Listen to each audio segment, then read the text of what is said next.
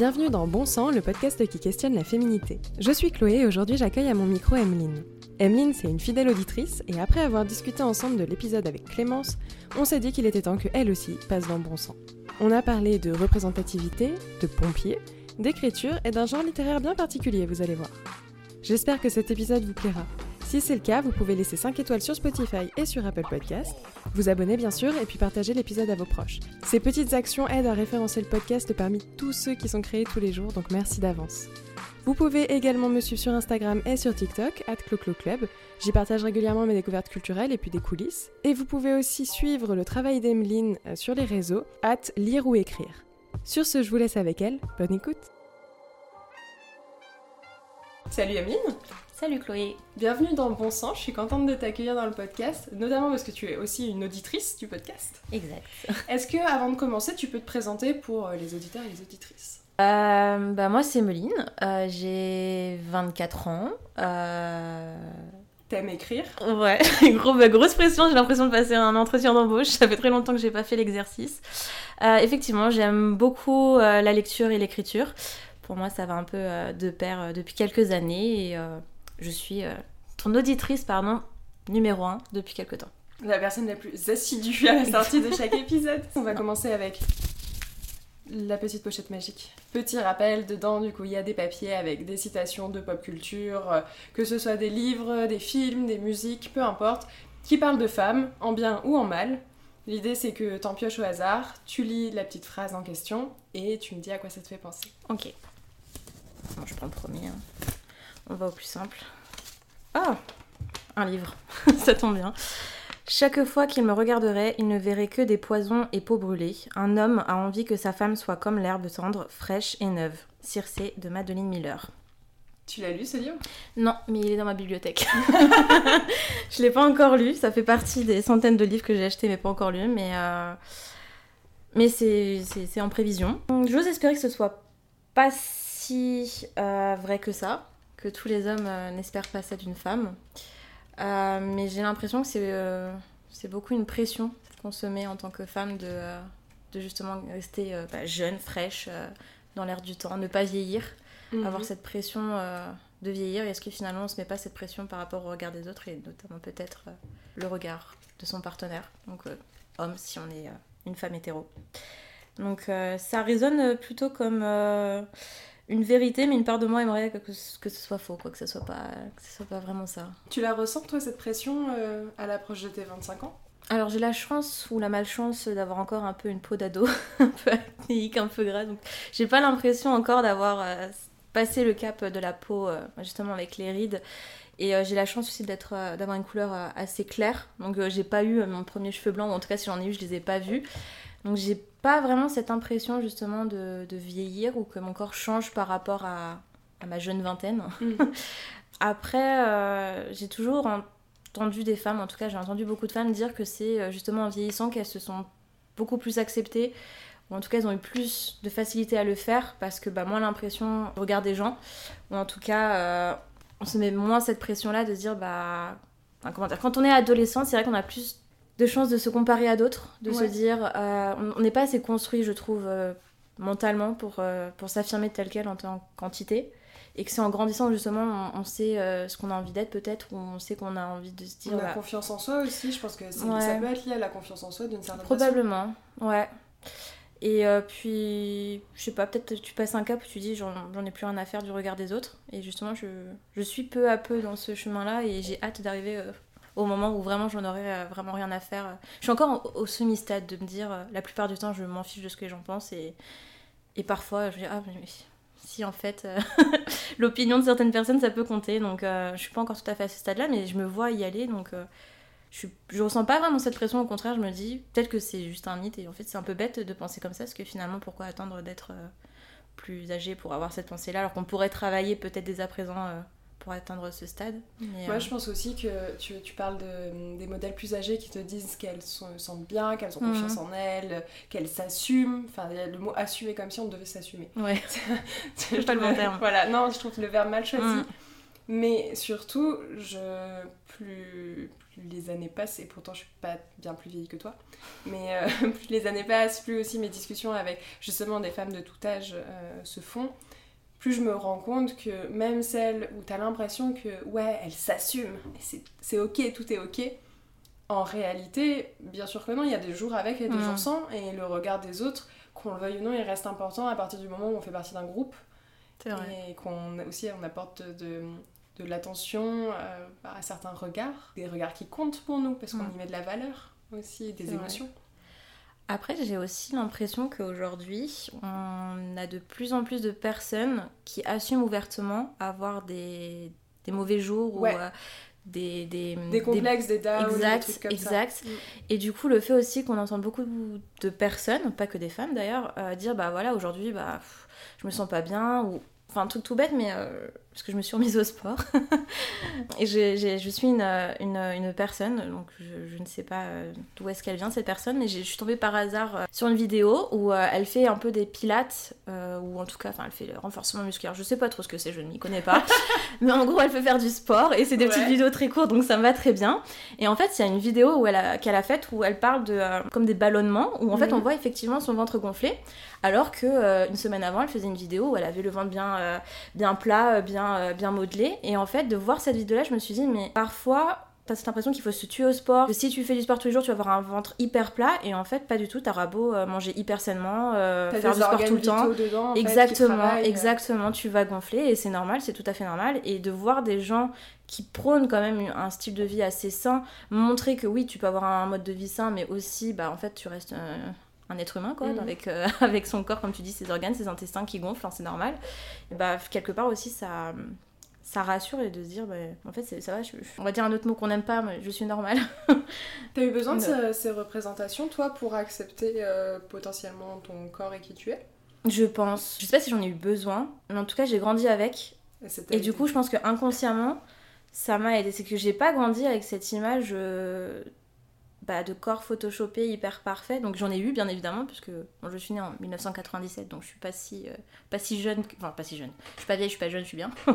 Mais je, veux dire, j'ai un peu grandi avec euh, les réseaux sociaux, et même s'il y a ce côté un peu fake et superficiel, j'ai aussi grandi avec ces personnes qui montraient leur naturel, se montraient euh, sans maquillage, se montraient bah, avec leur vergeture, avec bah, leur bourrelet. j'ai vu une photo, je crois que ça pour le coup, ça, ça m'avait marqué de Bella Hadid, que je mm. trouve magnifique au passage, et euh, qui a un corps, euh, bah, enfin c'est une mannequin, donc hyper svelte, euh, hyper plat, etc. Et en fait, il y avait une photo d'elle avec de la cellulite. C'est ce qui m'a permis de me rendre compte que la cellulite, ça, ça, c'était normal, voilà, c'était tout le monde qui en avait, et qu'importe ta morphologie, qu'importe ton poids.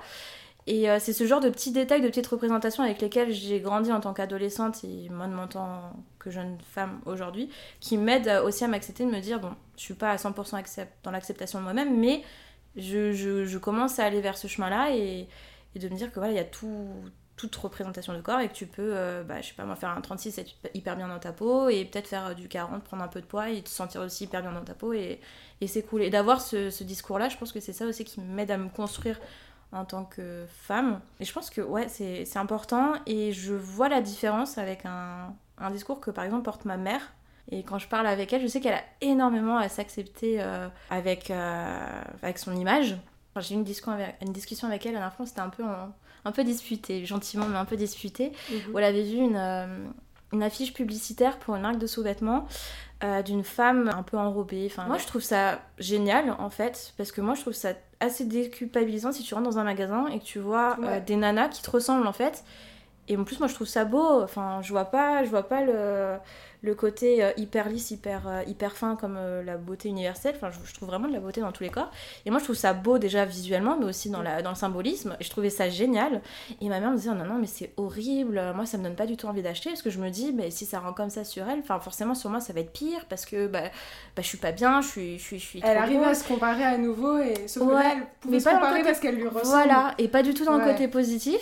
Et je suis, mais, enfin, pour moi, c'était complètement dingue. Je suis, mais au contraire, c'est génial. Enfin, ça montre que bah, tu peux avoir euh, voilà, un peu de ventre, un peu de hanche, un peu de cuisse et toujours porter des jolis sous-vêtements, faire attention et en fait être, euh, être, te sentir bien dans ta peau.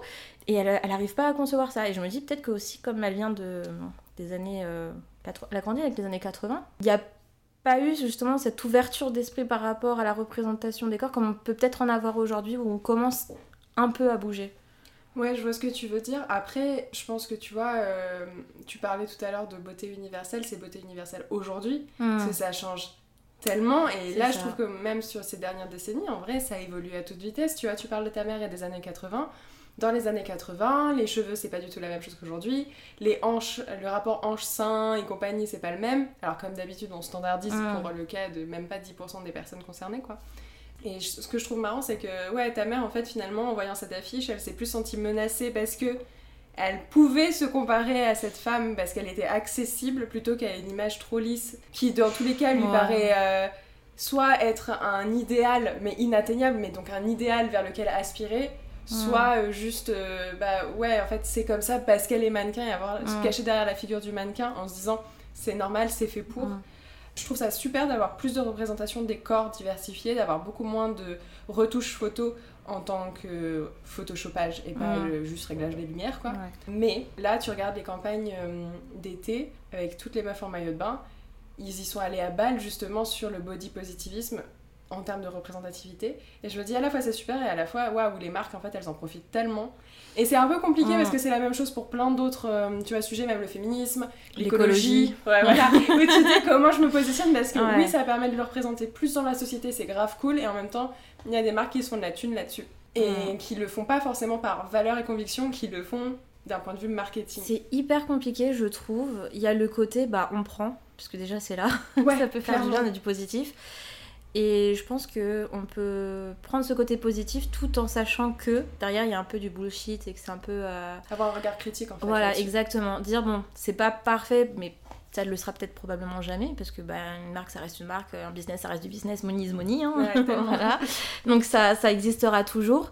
Mais est-ce que finalement, euh, faut pas garder en tout cas euh, le côté positif de justement voir ces représentations? Ça peut aider des certaines personnes à se dire ok donc je vois cette affiche, je vois cette nana, cette nana elle est comme moi, bah, en fait moi aussi je peux être comme cette nana, donc moi aussi je peux mettre ces vêtements là. Enfin un truc tout bête, mais euh, là ça, sort un peu du côté euh, les marques qui en profitent, mais je voyais euh, sur TikTok, dans, beaucoup dans les pour toi, j'ai des nanas qui sont là en mode vous pensiez que parce que vous avez une, une taille qui est au-delà du 40, du 44, que vous ne pouviez pas vous habiller avec des, des, couleurs ou avec des fringues, etc. Bah, vous vous trompez, venez sur mon compte, je vais vous montrer comment faire. Et en fait, la nana, elle montre comment euh, styliser ses vêtements et, en, y avoir des tenues super. Je pense, enfin après, c'est mon avis personnel, personnel c'est que avant de voir ce genre de vidéo, tu, tu, pourrais penser que tu pourrais pas porter certains vêtements parce que ça tirait pas. Et en fait, tu te rends compte que c'est juste à tu utilisais mal ta morphologie, tes vêtements, et en fait de voir ce genre de vidéo, tu te remets en perspective sur ton propre corps et te dire mais en fait si je peux, c'est juste que je savais pas comment faire. Sachant que euh, enfin n'étant pas concernée tu vois par cette problématique mm. moi je suis quelqu'un de très grand et très fin donc en fait je rentre dans la norme. Et en fait j'ai les mêmes problèmes. C'est qu'il y a plein de fringues où je les regarde et je fais mais ça va super bien une meuf qui a des seins et des hanches. Moi j'arrive je fais bonjour et je flotte dans les trucs et c'est pas joli. Mm. et en fait t'apprends. Et je pense que tu vois des émissions comme euh, parce que ça, ça m'y a fait penser quand tu parles de couleurs sur des femmes mm. qui ont des formes. C'est du Christina Cordula qui te dit non il faut s'habiller en noir ma chérie il faut pas mettre de rayures ben non en fait on peut faire ce qu'on veut à partir du moment où t'as compris la coupe d'un vêtement. Mm. Des fois, c'est vraiment juste une question de coupe. C'est bah ouais, euh, si t'achètes dans la fast fashion, il y a plein de trucs hyper mal coupés. Euh, même euh, ailleurs, hein, mais bah, il faut arriver à trouver les bonnes pièces, trouver les bonnes matières, les bonnes associations c'est pas pour rien qu'il y a des métiers comme styliste qui existent, ou personnel shopper ou autre. C'est que c'est, euh, ça demande vraiment une certaine attention aux détails, une certaine mm. vision esthétique aussi. Et c'est pas évident si t'en apprends pas les bases, soit par toi-même, soit via euh, des comptes euh, mm. comme ceux que tu suis sur TikTok. Ouais, c'est vrai. T'as pas mal parlé des réseaux sociaux. J'aime bien poser cette question. Est-ce que tu as des, des, comptes que tu suis qui t'inspirent justement euh, au quotidien dans ton rapport à toi et à ta féminité à apprendre avec des gros guillemets euh, Alors, pas tant que ça finalement, mais là j'ai un compte quand même en particulier qui me vient en tête qui est pour moi un, compte assez classique, c'est My Better Self. Mhm. Qui, enfin voilà, c'est la nana, je crois que c'est une des premières que j'ai suivies qui, qui, prenait ce côté, mais euh, en fait, prenez pas les, les bullshit qu'on vous sort et vivez votre vie comme vous en avez envie. Et, et non, euh, une femme n'a pas besoin euh, de sourire si elle n'en a pas envie. Non, une femme n'a pas besoin euh, de se maquiller si elle n'en a pas envie. Et elle... En fait, ce que je trouve, ça, je trouve cool avec son compte à elle, c'est qu'elle déculpabilise beaucoup mais en même temps, elles te disent c'est pas grave si tu culpabilises aussi, enfin c'est normal. C'est du coup ça te déculpabilise de culpabiliser. Enfin c'est tout un cheminement euh, mental qu'on fait avec elle parce que j'ai l'impression que depuis plusieurs années elle évolue. Euh, ouais, bah, elle est très jeune, Louise. Ouais, bah, je crois qu'elle a. Ouais, je crois qu'elle a. 25 max. Mais... Elle est plus jeune que moi Je pense qu'elle doit avoir ton âge. Ouais, je crois qu'elle vient de finir ses études. Donc elle doit avoir euh, dans les 20... entre 23 et 25 ans, on va dire. Mais du coup, effectivement, elle continue de se, construire et d'évoluer, ce qui est normal. Mais on fait cette évolution avec elle et je trouve ça bah, finalement assez inspirant. Je, me reconnais en elle. Et en plus, on en est à peu près aux mêmes étapes de nos vies. Et en plus, bah, on pense à peu près la même chose, mais en même temps elle me déconstruit sur certaines choses, donc euh, c'est tout un cheminement qu'on fait ensemble et c'est un des comptes que ouais, je suis le, plus. Mais après, je, je suis pas trop trop euh, de compte pour me dire, voilà, cette personne m'inspire, j'ai envie euh, de consommer son contenu. Enfin, je j'ai pas cette relation-là avec les réseaux sociaux. Des fois, je tombe sur des comptes qui vont effectivement m'inspirer sur le moment et après, je me désabonner parce que bon, je serais passée à autre chose, mais j'ai pas vraiment cette relation avec, avec les personne, que ce soit sur les réseaux sociaux ou même euh, en dehors des réseaux sociaux d'ailleurs. C'est quoi ton rapport à, ton genre? Comment tu l'as vécu, ta féminité, euh, ces dernières années? Mais en vrai, j'ai pas l'impression. Euh, je sais pas, ça va peut-être être bizarre ce que je vais dire, mais j'ai pas l'impression d'avoir d'avoir vécu ma féminité, d'avoir vécu vraiment un changement. Ouais. Enfin, ça a été tellement naturel que j'ai pas eu de, de questionnement par rapport à ça. Je me suis jamais, en fait, je me suis jamais posé la question. Même à propos du mmh, mmh. féminisme en tant que tel. Alors, ça va être hyper débile ce que je vais dire, mais. Il n'y a pas de. Ouais, mais... tu peux y aller. On peut, on peut penser que c'est un peu bête, mais même tout ce qui touchait au féminisme, tu comprenais pas parler, je euh, comprenais pas je me quoi tu parce que j'ai jamais vraiment vécu même de ouais t'es une fille tu peux pas faire ça ouais euh. on m'a jamais pointé du doigt ma condition féminine et euh, du coup je me suis jamais posé la question de ce que c'était qu'une condition féminine avant que j'écoute ou que je, je lise des des, enfin, des, des, choses à propos de ce sujet là enfin j'ai pas je me suis jamais vraiment questionnée. Et du coup qu'est-ce qui t'a mené à consommer des contenus féministes? À en lire, tu vois. La curiosité. Ouais. c'est que euh, je, je, sais plus trop à quel âge. Euh, la peur d'être stupide aussi, peut-être, et de me dire, euh, bah, en fait, j'ai besoin d'apprendre ce que c'est et de comprendre ce que c'est pour pas être larguée sur le sujet. Et de me dire, bah, en fait, bah, je, aussi, je, je, suis une femme, et pour le coup, je me suis rendu compte que j'étais femme et que c'est quand même potentiellement important de savoir euh, ce, que ça, ce que cela veut dire dans notre société et ce que cela mhm. peut avoir comme conséquence, j'ai envie de dire. Ouais, comme impact. Voilà, comme impact, exactement.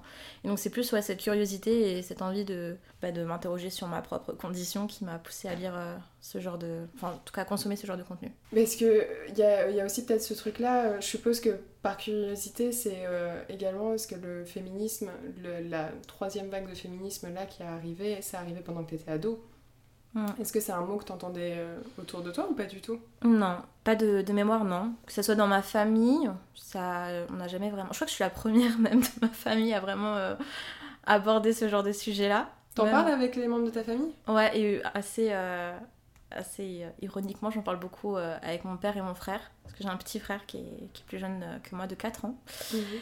Et pour m'embêter, parce que c'est un truc, c'est vraiment un truc de mec, ça devient de la même façon, toi t'es féministe. Et j'aime bien leur dire, mais de toute façon, toi aussi, tu l'es. Tu veux pas l'assumer, mais tu l'es aussi. Surtout que le meilleur exemple, c'est de dire que toi, tu t'es jamais posé la question et tu y as été par curiosité. Preuve que n'importe qui peut y aller par curiosité. Exactement. à partir du moment où t'es ouvert. Euh. Exactement on a beaucoup de débats enfin, sur plein de sujets, mais notamment sur ça. Et, je suis toujours celle qui, euh, qui vient avec sa poigne de fer. Généralement, ma mère fuit à ce moment-là.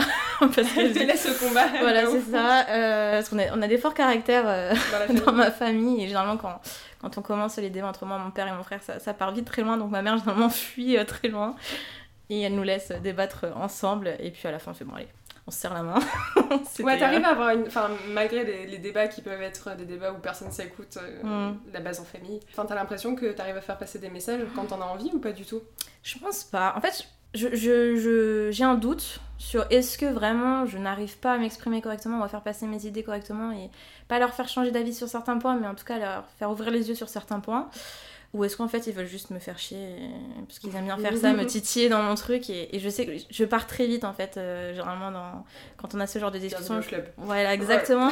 et du coup ils aiment bien en fait euh, justement appuyer sur le truc et, plus ils poussent et plus ça m'énerve et plus ça les fait marrer donc euh, je sais pas vraiment si. Ouais il y a pas vraiment enfin il y a pas d'écoute en face aussi en fait. C'est ça. Après c'est assez bizarre. D'un côté j'ai l'impression que quand je parle de certains sujets j'ai pas l'impression d'être hyper écoutée ou voire même comprise. Et puis d'un autre côté, ils peuvent arriver euh, d'avoir des discours où tu dis mais en fait ce que t'es en train de dire c'est c'est ce que je t'ai dit euh. ouais voilà c'est c'est t'es t'es- ouais t'es féministe t'es euh, le premier je pense à mon père à me dire mais euh, parce que j'ai une histoire une histoire assez assez drôle qui, qui illustre bien notre société d'ailleurs. Quand j'étais petite je vivais à côté d'une caserne de pompiers. Et un jour on passait devant et je sais pas pourquoi j'ai on était en voiture avec mes parents et mon petit frère et je disais à mes parents mais moi si j'étais un garçon je serais pompier quand je serais plus grand. Et j'ai mon père je devais avoir je sais pas 8-10 ans qui me dit mais pourquoi si tu un garçon?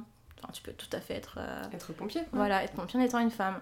Et bon, à l'époque, je, je sais pas, enfin, un- je pense que c'est la société qui me faisait dire ça. Je me dis, bah non, c'est parce qu'aujourd'hui j'ai peur du feu donc je peux pas être pompier, mais si j'étais un garçon, j'aurais pas peur du feu donc je pourrais être pompier. Mais alors que pas du tout, enfin, tu peux être un garçon et avoir peur du feu. Mais bon, bref, c'était, euh, voilà, je me suis déconstruite entre temps, mais quand j'étais petite, j'étais très, euh, très casée. ouais Et pourtant, j'ai mon père qui tenait ce discours et ma mère aussi, mais bon, je, je pars du principe que c'est déjà plus inné pour une femme de dire à une autre femme, ah non, en fait, tu peux tout faire même si t'es une femme, qu'un homme, des fois, t'as besoin quand même de leur faire comprendre que non, euh, on est au 21 e siècle, euh, ça, les choses ont changé. Et voilà, mon père a ce genre de discours et d'un côté, et de l'autre, il, parfois, il te titille sur des sujets, tu fais, mais tu peux pas, tu peux pas avoir ce, ce, ce de genre de discours, ça, ça coïncide pas. Donc c'est pour ça que je ne sais pas si vraiment euh, j'ai du mal à faire passer mes messages ou si c'est juste eux qui m'ont Ouais, embêté. je, je pense que c'est aussi le jeu de... Enfin, après, là, je dis ça d'un point de vue très perso, hein, mais c'est aussi un peu le jeu de la relation père-fille. Euh, ok, ouais, je m'attendais pas à ça. euh, le truc des pompiers, c'est marrant parce que Ouais. tu l'as rattaché vraiment à une peur, plus que... euh, T'aurais pu dire que c'était parce que tu voyais que des garçons à la caserne, quoi. Et non, Ouais, c'est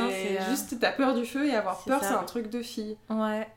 C'est vrai, je n'y avais jamais pensé marrant, de cette ouais. manière-là, ouais.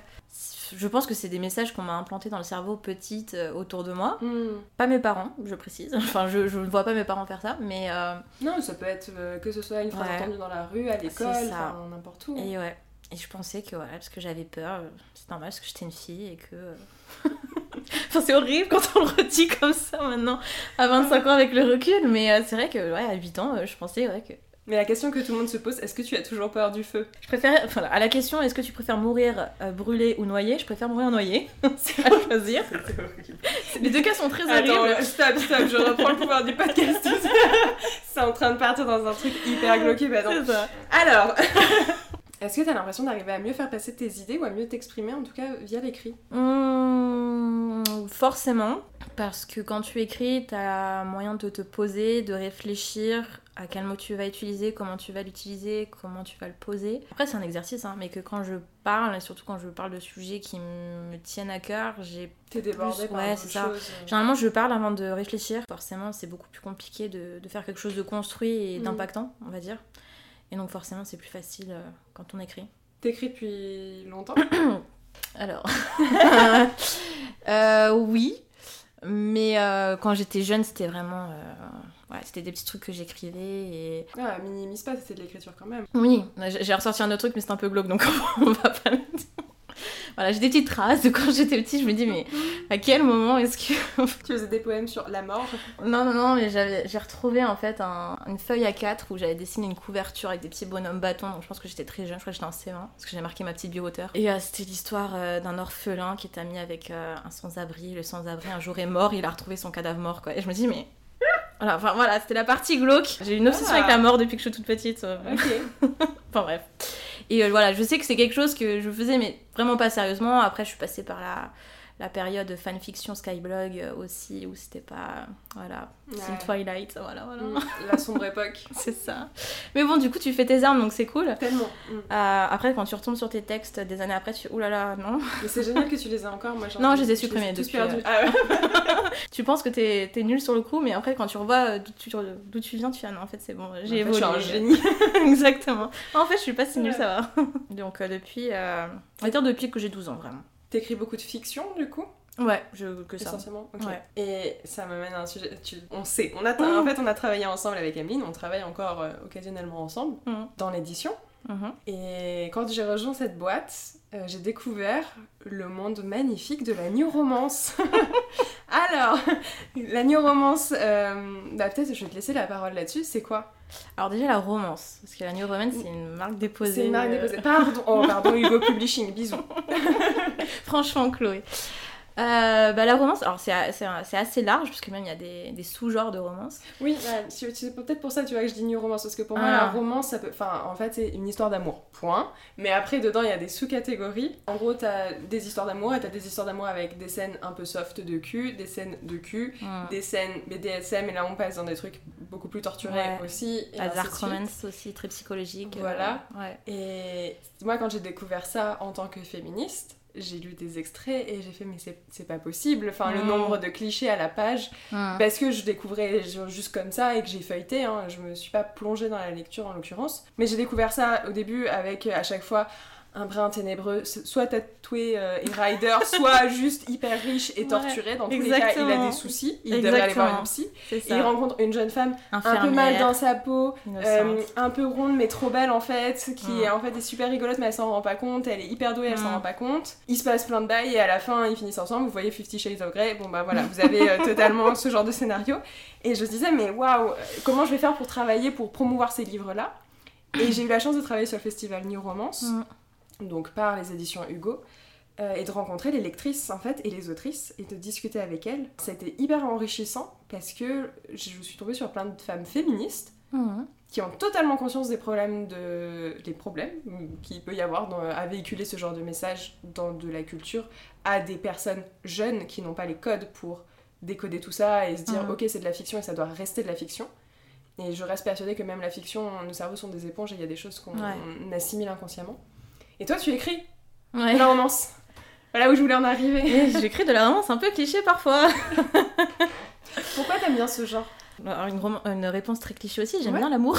j'aime bien les histoires, des belles histoires d'amour, qui font un peu rêver. Euh, mais enfin, qui arrivent dans les livres, mais qui peuvent tout aussi arriver dans les, euh, dans les séries et dans les. Euh, mais pareil. Hein. Et dans les. J'aime beaucoup les histoires d'amour. mais pas. Mais je sais pas, t'as le côté T'as le côté émotion qui est quand même joué, t'as le côté très addictif, donc je sais que tu peux le retrouver dans l'autre genre, euh, mais c'est tout un tas de détails euh, ajoutés qui font que, euh, bah, en fait, quand tu lis une romance, t'es à fond dedans, t'as envie de croire en l'histoire d'amour qu'on te présente, même s'il y a des défauts. C'est bon, bah, aussi peut-être le côté un peu fantasme de l'histoire que tu vivras jamais. Et c'est ça qui t'amène à en écrire? Peut-être aussi, ouais. L'envie aussi d'écrire des romances que j'aurais envie de lire, de réunir un peu tout les meilleurs aspects que moi j'apprécie dans un seul livre et de me dire mais en fait voilà j'ai créé le livre que j'aimerais que j'aurais aimé lire. C'est j'aime les histoires d'amour et du coup je conçois pas d'écrire une histoire sans histoire d'amour. Et en soi c'est plutôt cool d'écrire un livre que sur une histoire d'amour. Voilà. Beaucoup d'amour mais parce que par exemple je sais que j'aimerais bien un jour m'essayer à la fantaisie j'ai essayé d'écrire la fantaisie je me sens pas encore suffisamment euh, compétente pour écrire euh, dans la fantasy. Ça demande euh, une conception d'un univers. Euh, Exactement, que à l'heure actuelle, je me sens pas de le faire, en tout cas de le faire correctement. Qu'une histoire de romance, par exemple, c'est ancré dans la réalité, donc déjà mm. plus facile à créer. c'est généralement des personnages, donc même si ils ont parfois des rôles un peu un peu originaux, on va dire, genre le biker ou le chanteur. Ou, T'as quand même des personnages en qui tu peux t'identifier, et euh, t'as toutes les problématiques, parce que certes, t'as une histoire d'amour, mais c'est ce que j'aime aussi dans les romans, c'est que très souvent, t'as des thématiques à côté qui viennent se greffer à l'histoire, qui viennent se mélanger, dans lesquelles tu peux aussi te reconnaître, et euh, qui sont euh, plutôt intéressants à exploiter en tant qu'auteur, mais aussi à, à découvrir et à mm. apprécier en tant que lecteur. Mais tu te questionnes et tu déconstruis un peu les schémas véhiculés par ce genre de littérature. Je sais mm. que, alors je mets ça dans un même sac là en disant ça, mais en réalité, même dans les romances, euh, il y en a beaucoup, plus aux États-Unis qu'en Europe pour le moment, qui incluent plus de diversité, ah. qui déconstruisent des schémas euh, toxiques, hein, très clairement, qui sont répétés depuis toujours dans la littérature. Toi, c'est quoi ton rapport à ça, justement? Est-ce que, en tant que lectrice, mais aussi en tant qu'autrice, c'est des trucs que tu déconstruis? Euh, ouais, et euh, je le fais depuis quelques années grâce aux réseaux sociaux. on en revient. voilà, on en revient toujours. Euh, comme quoi, il y a des mauvais côtés avec les réseaux sociaux, mais ça, ça reste une source. Euh, ça dépend comment tu. Ouais, comment tu l'utilises. Bah, comme la romance en fait. Hein, c'est, ça dépend comment tu, tu lis ta romance. Mais ouais, c'est quelque chose que je fais depuis quelques années où forcément je m'en étais pas vraiment rendu compte sur certains points. Par exemple, bah, tout ce qui est diversité, euh, c'est vrai que bah, étant euh, une femme, à l'époque j'étais adolescente, jeune fille, euh, blanche, hétérosexuelle. Oui, tu te reconnais dans les personnages. Voilà, exactement. J'ai jamais eu ce questionnement de me dire, mais en fait, Enfin, je lis jamais une histoire avec une personne qui me ressemble pas physiquement ou qui Mm. n'a pas la même religion que moi ou qui n'a pas la même sexualité que moi.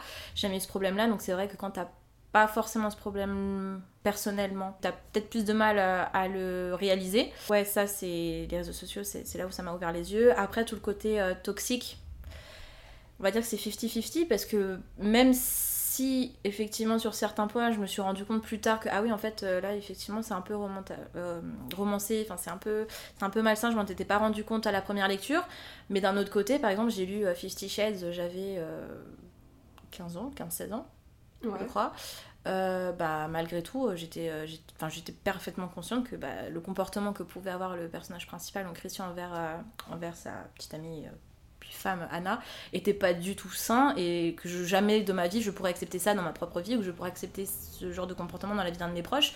Et pourtant voilà j'étais jeune et j'avais pas accès au réseau comme j'ai accès aujourd'hui et j'avais pas cette partie un peu déconstruction mais pour les trucs un peu plus sous-jacents ou tout ce qui est au après, enfin, tout ce qui euh, touche au consentement par exemple, on s'en rend pas forcément compte, mais c'est vrai que euh, dans, quand tu lis une romance, bah, c'est pas forcément sexy de dire. euh, Enfin, je dis ça. c'est pas sexy. Je dis ça, voilà, c'est Voilà. pour ça.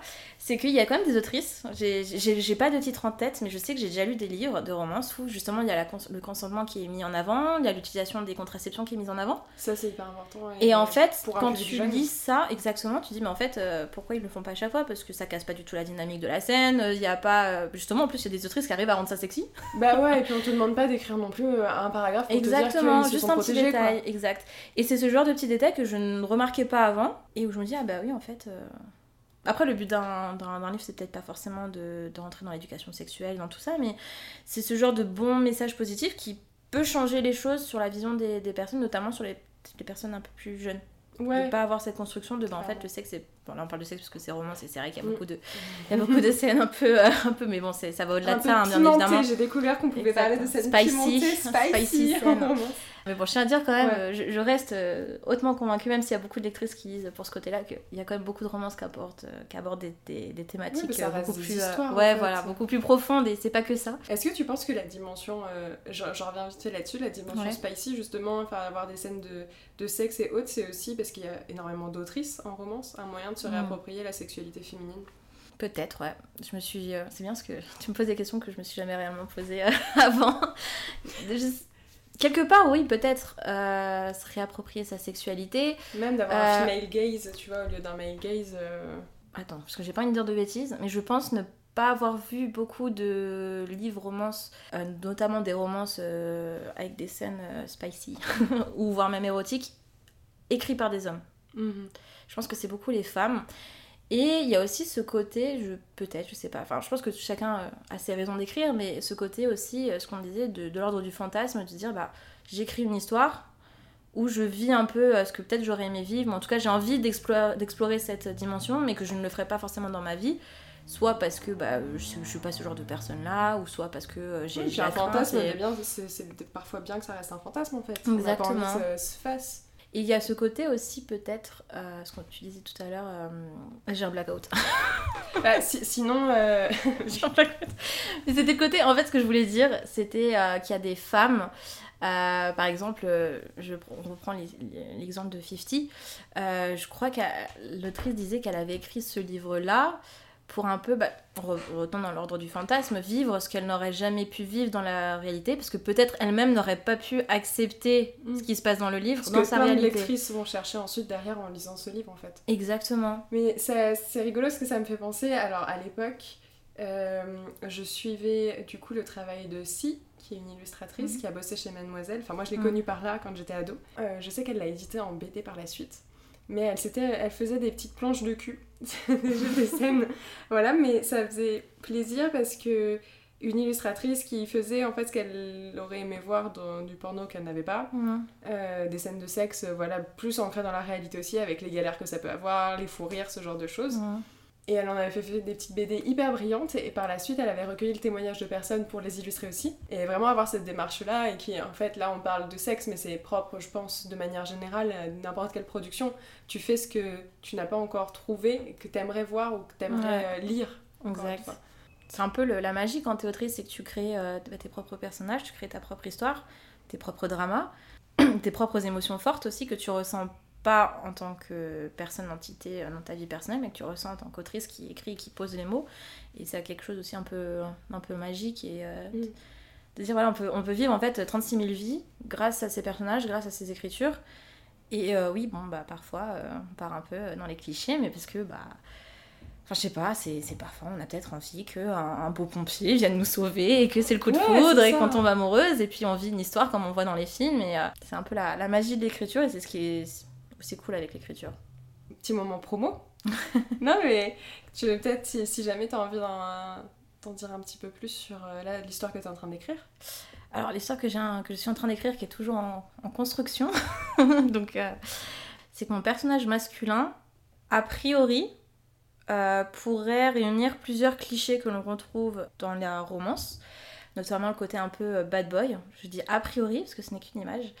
Et en fait, ce que je trouve assez drôle avec ce personnage, c'est de jouer avec euh, bah, justement ces, stéréotypes et mm. ces a priori de dire bah voilà un mec qui est tatoué qui a les yeux sombres qui conduit une moto bah automatiquement c'est un bad boy alors je veux dire, bah non. c'est, tu rigoles, mais c'est tellement ça. Et tu dis, mais en fait, non. Je rigole parce que ça me fait penser à un truc. C'est horrible la comparaison. tu vas te vexer, tu vas quitter le podcast. ça dépend ce que j'allais faire un autre truc, moi. Non, non. Il y a une pub MM's qui tourne actuellement sur YouTube. Je ne sais pas si tu as vu, qui est extrêmement gênante, comme beaucoup de pubs MM's. Euh, où tu vois, ils sont à un barbecue de famille et t'as la petite meuf qui ramène son mec. Le mec, il est tatoué, il met sur le visage. Et justement, et t'as un vieux doublage français, il fait Salut, moi je suis fleuriste. Avec vraiment des tatouages partout. Et après, le père il fait Super, j'adore les plantes, viens, on va parler. Et j'ai eu ce moment de Attends quoi? Et après, leur truc, c'est un peu en mode à la McDo, venez comme vous êtes. Il y a un peu ce message là qui ressort. Ça fait beaucoup de marques, euh, s'il vous plaît, sponsorisez-moi là. mais, mais ouais, ça, ça m'y fait penser ce truc du cliché de tu t'attends à quelque chose et en fait, euh, non. Mais tu vois, moi j'allais dire un autre truc, c'est que, euh, vraiment, quand on me dit, ouais, un homme tatoué, euh, avec les cheveux sombres, euh, qui conduit une moto. Euh, voilà, c'est le bad boy. Et je suis en mode, mais mon père a les cheveux foncés, il est tatoué, il a une moto. C'est pas un bad boy, tu vois, c'est mon papa. tu vois, il est pas bad boy. Et je me dis, en fait, c'est caractéristique. Et je comprends involontairement par le fantasme que l'on a sur certaines apparences, on véhicule aussi des stéréotypes sans se rendre compte que derrière, bah, bah en fait non, c'est pas parce que t'as ce genre d'apparence que t'es un mauvais garçon, tu peux être aussi quelqu'un de très doux et très gentil. En fait, je pense que c'est ça aussi, c'est que culturellement parlant, les tatouages étaient aussi associés ouais. à la criminalité. Et on en revient toujours euh, aux stéréotypes en fait. Oui, bah oui. C'est juste que les stéréotypes durent dans le temps, ils sont ancrés aussi mm. beaucoup, et ça met du temps à changer. Après, je pense que ça serait intéressant de prochaine idée de podcast si tu trouves quelqu'un pour le faire, euh, de justement euh, parler de, bah, du rap, des films, de la romance, ou de la, littérature en général, qui véhiculent des stéréotypes qui vont à l'encontre des valeurs féministes, et pourtant, en tant que féministe, tu le consommes et tu l'apprécies, même si parfois... J'avais eu cette discussion, euh, je crois que c'était dans des épisodes d'ailleurs, mais je l'ai même en dehors. Moi, maintenant que j'ai déconstruit certains trucs, T'as plus de mal Ouais, il y a des, des, films ou des choses que j'aimais beaucoup avant. Mmh. Aujourd'hui, quand je les vois, je suis en mode oh non, encore Et mmh. en fait, j'arrive même plus à apprécier, à avoir de l'empathie pour les personnages parce que ça me saute tellement aux yeux. Mmh. bah non, il est juste relou. Arrête d'être relou et je te trouverais vachement plus mignon et sexy, tu vois. Mais c'est un, un, un, ensemble. Et tout comme je me suis découvert une un petit kink pour les mecs euh, avec du vernis à ongles. Je trouve ça trop beau et trop sexy. Je suis en mode, ah là là, super. Mais tu vois, c'est des trucs enfin, auxquels j'aurais pas pensé il y a des années. C'est de la déconstruction qui hmm. fait que. Une discussion ça se rejoint pour avoir, parce que je suis tombée dans le monde merveilleux de la K-pop. ah bah oui, totalement. Ouais. Et t'as des mecs euh, en crop top, très efféminés, en, en, maquillés et avec du vernis. Et j'avais une discussion avec une copine qui me disait, mais en fait, euh, un mec euh, de K-pop, euh, au début ça lui faisait bizarre par exemple à, voir avec du vernis, que maintenant ça la, dérange plus. Mhm. Mais par contre, voir quelqu'un dans la rue en dehors de ce milieu avec du vernis, un mec du coup avec du vernis, ça va pas lui poser problème, mais tu vois, elle va, elle va tiquer. Ouais, elle va toujours ah, tiquer. Ah, c'est bizarre, tu vois, je, je, m'y attendais pas. Et pourtant, dans le milieu de la musique, ou quand tu parles, bah, en fait, les, les métalleux, enfin, effectivement, ils avaient un vernis noir, le liner tout. fait le vernis, bah, j'aurais dit bouge pas, je j'aurais mis des couleurs. Et en fait, c'est normal. Enfin, tu dis, bah ouais, ouais tranquille, normal. Bah, en fait, si t'en as envie, tout comme t'es une meuf, moi, tu vois, j'en porte quasiment jamais. Parce qu'en fait, on s'en fout. Est-ce que t'as envie d'avoir les ongles colorés ou pas? Moi, c'est ce que je me demandais. Parce que par exemple. Bah, parce qu'encore une fois, tu prends soin de toi, tu mets de la couleur, alors que euh, je vais prendre un exemple à l'opposé. Euh, sous la cour de Louis XIV, c'était les hommes qui étaient les plus maquillés avec le plus de Bah rubans, de le rose c'était une couleur masculine. Enfin, Mm. En fait, c'est ça, c'est que la société, à un moment donné, a genré les choses. Moi, j'ai eu cette même discussion avec les jupes et les robes. ouais, C'est qu'à l'entend, autant des, des Grecs, là, ils étaient tous avec leurs robes, là. bah, Ou euh, les, les Écossais, quand on les voit avec leur kilt, ça pose pas de problème. Et un homme avec, euh, à Paris, avec une jupe, ça va. Ouais, ça va choquer. Je À Paris en plus, j'ai l'impression qu'on se juge beaucoup aussi Oui. dans la rue. Mais euh, je, je- alors ça, je- franchement, je parle en personne qui n'a qui lit des petites choses sur le sujet, mais je suis pas du tout experte. J'ai l'impression de toutes mes lectures, en tout cas, et n'importe quel historien ou sociologue pourra aller euh, confirmer ça ou pas. Pour moi, ça reste au 19e siècle. En fait, au 19e siècle, on a l'image de la jeune fille vierge qui se construit, euh, la mère bourgeoise, le, le père bourgeois. Enfin, tu vois, toute cette structure très bourgeoise, justement, est très figée. Enfin, Mm. toutes ces séparations, elles sont encore plus fortes et encore plus marquées et ancrées à cette période. Beaucoup de, notamment de personnes non féministes, qui ont un problème avec ce mot, te disent que ça a toujours été comme ça. Et t'en Mm. mais il suffit d'ouvrir un livre d'histoire pour savoir que c'est en fait, pour une partie, pas tout, mais une partie des codes qu'aujourd'hui on estime comme acquis depuis toujours, ils ont deux siècles. C'est rien à, Ouais. à- enfin, à Avec échelle l'histoire, de, de l'humanité. C'est rien du tout. Mm. J'ai beaucoup parlé, on va en venir à la fin du podcast. Ça veut dire quoi pour toi être une femme? Ah, mais j'étais préparée en plus à cette question. Écoutez, mais là, à le dire. euh, bah, finalement, ça rejoint un peu ce que, ce que je disais plus tôt, c'est que j'ai pas l'impression d'avoir une définition propre de ce qu'être une femme, euh, dans le sens où euh, chacun a sa propre déjà perspective de ce qu'est une femme, et que ça dépend en fait de ton, de ta- ton avis personnel. Et pour moi, je me dis pas, bah, je suis une femme, je dis, bon, bah oui, je suis une femme parce que je m'identifie comme telle, mais c'est pas un questionnement que j'ai au quotidien, je suis juste euh, moi-même. Et j'ai pas, j'ai pas vraiment réfléchi à cette condition en particulièrement. Donc, me dire pour moi, qu'est-ce que c'est qu'une femme, bah, j'ai pas de réponse. Une femme, c'est la définition que tu as envie de t'en donner en tant que telle, quoi. Tant que tu t'identifies toi en tant que femme, ta définition, ça sera la définition d'une femme. C'est chouette comme réponse. Merci. Non, mais j'ai. Pour une réponse avais pas improvisée. pensé. Non, non, mais euh, c'est vraiment bien.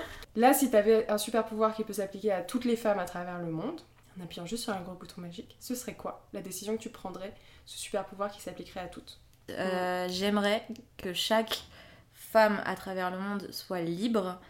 Et j'entends par libre qu'elle puisse être, faire et vivre comme elle le souhaite. Disposer d'elle. Ouais, exactement. Qu'elles aient cette liberté de dire, mais en fait, euh, je suis moi et voilà. Je, je peux faire ce que je veux quand je veux, comme je veux, et il n'y a personne qui doit me dire euh, quoi faire ou comment le faire. Un drop the mic, hein, ça me fait deux magnifiques réponses là. Non, vraiment. Merci beaucoup, Emily. Mais je t'en prie, merci à toi. Merci d'avoir écouté cet épisode de Bon Sang. Euh, J'ai pris beaucoup de plaisir à l'enregistrer et le monter et j'espère vraiment qu'il vous a plu. N'hésitez pas à me partager vos retours sur les réseaux sociaux et aussi en laissant 5 étoiles ou moins, hein, en fonction, je ne vous force pas la main, sur Spotify et sur Apple Podcast. Sur ce, je vous dis à très vite pour un prochain épisode. Bye